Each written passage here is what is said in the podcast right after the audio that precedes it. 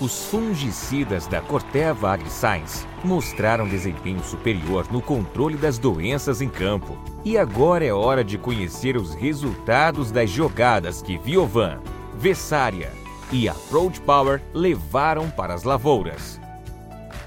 Acesse o site de resultados do Manejo Campeão Momira, onde você poderá ver a performance dos fungicidas e assistir ao podcast com um profissional que sabe tudo sobre esse time campeão. Venha conferir essa goleada de resultados.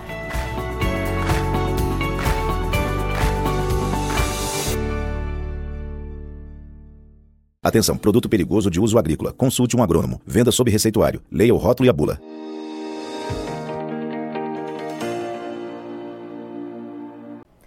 Olá, você que nos acompanha aqui pelo Notícias Agrícolas, eu sou Letícia Guimarães e a gente começa agora mais um Realidades da Safra, esse quadro em que a gente roda Brasil afora para saber como é que está a situação dos principais cultivos semeados aqui em solo brasileiro. E a gente vai agora direto para o estado de Goiás. Vamos conversar com o Joel Haganin, que é presidente da ProSoja lá do estado. Vai contar um pouquinho para a gente sobre como está a condição de plantio da soja por lá, as diferenças regionais. Seja muito bem-vindo, Joel. Obrigado pelo convite. Estamos aqui à disposição para falar um pouco da, dessa safra 23, 24 aqui no estado de Goiás. Joel, pensando de uma maneira geral aí para o estado, uh, quantos por cento de área a gente já tem plantada de soja aí em Goiás?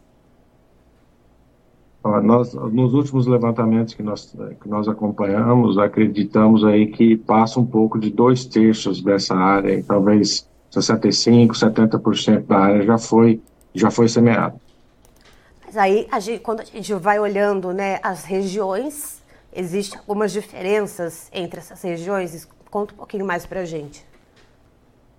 Sim, nós, nós temos a região centro-sul do estado, onde as condições é, é, hídricas estão um pouco melhores, né? as chuvas ocorreram aí desde o final do mês de setembro e, e, e percorrer o mês de outubro, nós temos aí cerca de 80% das lavouras aí já semeadas, mas quando se caminha mais para a região centro-norte do, do, do, estado de Goiás, a gente observa que as condições hídricas ainda não se estabilizaram e nós temos aí alguma dificuldade na, no estabelecimento das lavouras. Algumas regiões aí no, o plantio não passa de um terço da área isso preocupa bastante porque nós estamos aí caminhando já para o fim da janela ideal de plantio da, da soja no estado de Goiás. A janela ideal de plantio por aí é até o final do mês de novembro? É, nós temos a, a, a, permissão legislativa de realizar esses plantios até o final do mês de dezembro, mas se nós observarmos o potencial produtivo da soja, os plantios deveriam ser realizados aí até o final do mês de novembro. E, Joel, olhando para essa situação, uh, até a região sudoeste, né, a região centro-sul, vamos dizer assim, que está mais adiantada, uh, ainda assim existe algum atraso para essa região que recebeu um pouco mais de chuvas? A característica climática do estado de Goiás é de bastante irregularidade. Nós temos, na mesma região, nós temos é, micro-regiões onde o plantio já foi encerrado, e micro-regiões em que o plantio está atrasado dentro dessa grande região, que é a região sudoeste. É, a irregularidade climática e hídrica é muito grande no estado de Goiás e preocupa um pouco mais por conta dos, das temperaturas extremas, algo que é incomum aqui, na, na, principalmente na região sul do estado, e que vem potencializando esse estresse, é, além do estresse hídrico, o estresse térmico também. E essa questão dessas ondas de calor, Joel, é, isso pode potencializar também alguma pressão por pragas e doenças? Sim, nós estamos já observando no campo uh, o aumento da pressão de, de, de pragas é, comuns, é claro, no estabelecimento das lavouras, mas que com essas situações de alta temperatura vem causando bastante preocupação e, e, uma preocupação que se soma às demais preocupações, inclusive indicando algumas possibilidades de replantio em algumas áreas. Esses casos de replantio a gente pode classificar como pontuais ou são uh, casos que devem aumentar ao longo dos dias que a gente está vendo sem muitas chuvas, com essas temperaturas altas? por enquanto, nós podemos dizer que são é, áreas pontuais. Mas como nós estamos no, ainda em período de estresse, né, porque as chuvas não retornaram para o estado, existe uma previsão que retorne nos próximos dias, uh, ainda é difícil de avaliar o tamanho e amplitude é, dessas áreas em que será necessário o replantio no estado. Existe uma grande preocupação e também merece uma grande atenção por parte dos produtores na avaliação da necessidade ou não da, desse replantio. E já existe alguma preocupação em relação à redução do potencial produtivo dessa safra, Joel? Sim, a, re, a, redução do potencial produtivo ela já é perceptível em campo. Nós, nós temos uma situação que desde, desde o plantio dessas primeiras áreas, a situação de estresse, tanto hídrico quanto térmico, ele é presente. Algumas outras observações relacionadas à redução do ciclo da, da cultura da soja também já são perceptíveis, redução de estande de plantas, a, a desuniformidade das, das lavouras, isso são é, indicativos bastante fortes de que nós teremos, sim, uma, uma redução, uma boa redução no potencial produtivo das nossas lavouras. E já é possível estabelecer alguma porcentagem, né, mensurar essa perda ou não? Ainda é muito precoce falar disso. Olha, eu acredito que ainda é muito precoce para se falar em, num percentual de redução, né? Porque são vários fatores que influenciam no resultado final. Mas eu acredito que nos próximos 10 a 15 dias, ou ao se findar o plantio dessas lavouras, nós poderemos ter uma melhor, uma melhor visualização é, desse, dessa possível perda. É, só o que nós podemos dizer agora é que ela já existe, ela já está presente e ela precisa ser tratada com bastante atenção. Joel, olhando para essa situação, para esse cenário de atraso, de chuvas irregulares, de altas temperaturas, é, de sinalização né, de redução na produtividade, como é que está o andamento das negociações de travamento de contratos antecipados? O produtor aí em Goiás, ele está fazendo alguma negociação ou ele está mais retraído? Olha, os produtores aqui estão tendo um, um, pensamento bastante conservador em relação à comercialização dos seus grãos. É, pelo motivo de que os plantios da soja ainda não, não se encerraram, é, pela, pelo medo que se tem de, de, dessa, dessa quebra na, na, na, produção e a dificuldade de se mensurar isso, né? Isso, isso é algo que preocupa bastante. Então, o foco do produtor hoje ele não está não tá na comercialização, ele está no estabelecimento das lavouras. É, e, e, também o produtor espera oportunidades, né? Os preços não são tão convidativos para que se acelere esse mercado. E os produtores, sim, ó, eles, eles aguardam oportunidades melhores e uma melhor visualização da colheita para que se intensifique esse processo de comercialização. Agora, olhando um pouquinho mais para frente, Joel, ah, esse atraso, essas possibilidades de replantio, como é que fica a janela para o milho safrinha do ano que vem? Olha, nós temos uma, uma, incógnita muito grande em relação ao milho safrinha.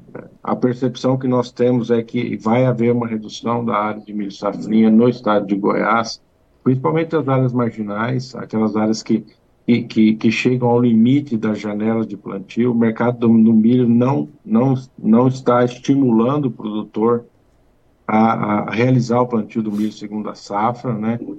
É, o produtor vai buscar outras alternativas, nós temos outras alternativas que, que, que o produtor pode abrir mão para sair um pouco do mercado do, do, da cultura do milho mas eu acredito que a grande parte dessa decisão deve ser tomada aí durante os próximos 30 dias, e, e nós teremos também é, a possibilidade de vislumbrar uma, uma situação real ao qual a gente possa basear os nossos comentários.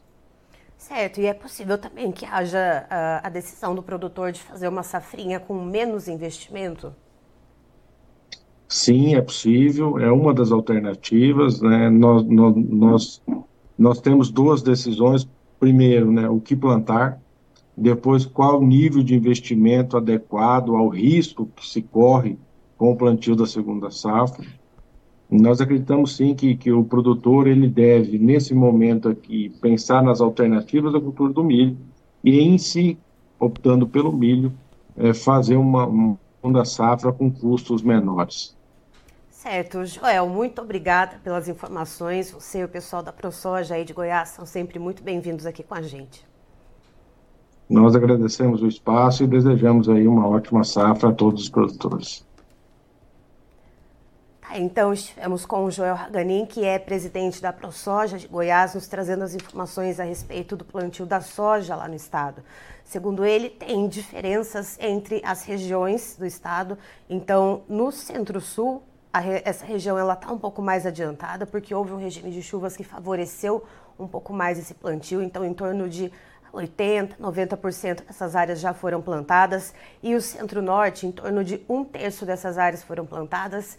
Essa é a parte mais preocupante. E no cômputo geral, quando se olha para o estado inteiro, segundo Joel, cerca de dois terços das áreas de soja foram semeadas. E segundo ele, esse atraso uh, é motivado por essa irregularidade nas chuvas, tem também a questão das ondas de calor e isso vem trazendo preocupações, inclusive com o desenvolvimento da soja, né, que isso pode atrapalhar uh, nos ciclos, né, na, nas fases da planta e também na questão da pressão por pragas e doenças.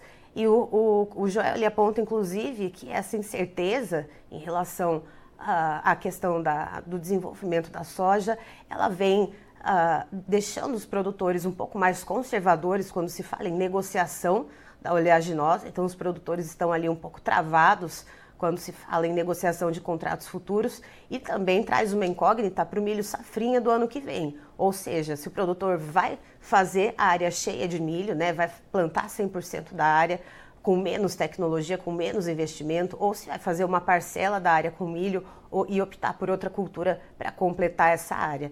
Né? E isso deve ser definido nos próximos 30 dias. E o Joel explica né, que a, a, até o final de dezembro né, é possível plantar lá em, em Goiás, mas a janela ideal seria até o final agora do mês de novembro, ou seja, né, precisava de chuva né, e correr contra o tempo para poder plantar todo, né, em toda essa parcela do estado que ainda não foi semeada até o final desse mês de novembro.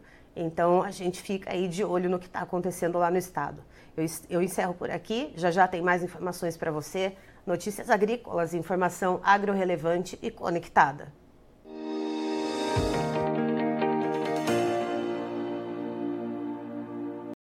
Participe das nossas mídias sociais no Facebook Notícias Agrícolas, no Instagram arroba Notícias Agrícolas e em nosso Twitter arroba Noteagri. E para assistir todos os vídeos, se inscreva no YouTube, na Twitch, no Notícias Agrícolas Oficial.